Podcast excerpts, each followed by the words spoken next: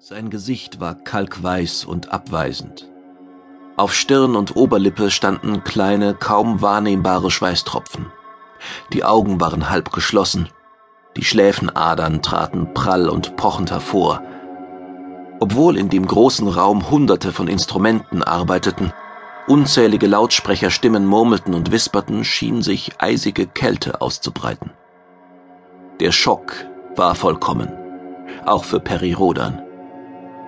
Er hob den Kopf, sein Blick ging abwesend über die Anzeigen der Schirme hinweg.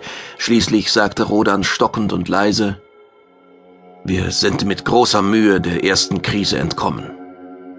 Es wäre die absolut tödliche Krise geworden. Das Ende aller Freiheit auf dem Heimatplaneten der Menschheit. Und wir scheinen mitten in der nächsten Krise zu sein, murmelte Reginald Bull und stützte seinen Kopf schwer in die Handflächen. Während Rodan seit vor einigen Minuten die ersten Informationen eintrafen, starr und wie versteinert wirkte, barst Bull fast vor Nervosität und Spannung. Wir sind mitten in der nächsten Krise, beharrte Galbraith Dayton. Noch immer befanden sie sich im Bann des absoluten Schreckens. Ein tollkühnes Experiment war fehlgeschlagen. Und jede Information, die seit dem Augenblick einging, in dem Erde und Mond wieder rematerialisiert waren, trug noch mehr dazu bei, den Schrecken zu vergrößern. Nach einer Weile hob Rodan die Hand. Er hatte sich wieder gefangen. Wir müssen alles versuchen, um diesen Zustand zu beenden. Aber was können wir tun? Uns erst einmal bemühen, die Lage zu klären. Dayton stand auf, verließ den Konferenztisch und ging langsam entlang der gekrümmten Bildwand. Er betrachtete die Schirme. Die Linsen erfassten undeutliche Bilder, und sendeten sie hier herunter in die zentrale Schalt- und Ortungsanlage von Imperium Alpha. Erde und Mond waren rematerialisiert, aber das war auch alles. Oh verdammt, sagte Dayton laut. Wir wissen nicht, wo wir sind. Auf keinen Fall in der Nähe von Architritrans. Noch hatte sich der Schock nicht ausgebreitet. Die Welle der Angst hatte die Milliarden Menschen nicht in ihrem erbarmungslosen Griff. Noch war alles erstarrt. Die Informationen hatten die Zentralstation noch nicht verlassen. Mutlosigkeit und Niedergeschlagenheit ergriffen die wenigen Männer, die in einzelnen Schritten die furchtbare Wahrheit erkennen mussten. Einige Fakten standen fest. Beide kosmische Körper waren mitsamt den künstlichen Sonnen und sämtlichen technischen Überlebenseinrichtungen materialisiert. Die Menschheit war dem Zugriff der Laren und der Flotte der Überschweren entkommen. Rodan warf einen kurzen Blick auf eine der vielen Uhren.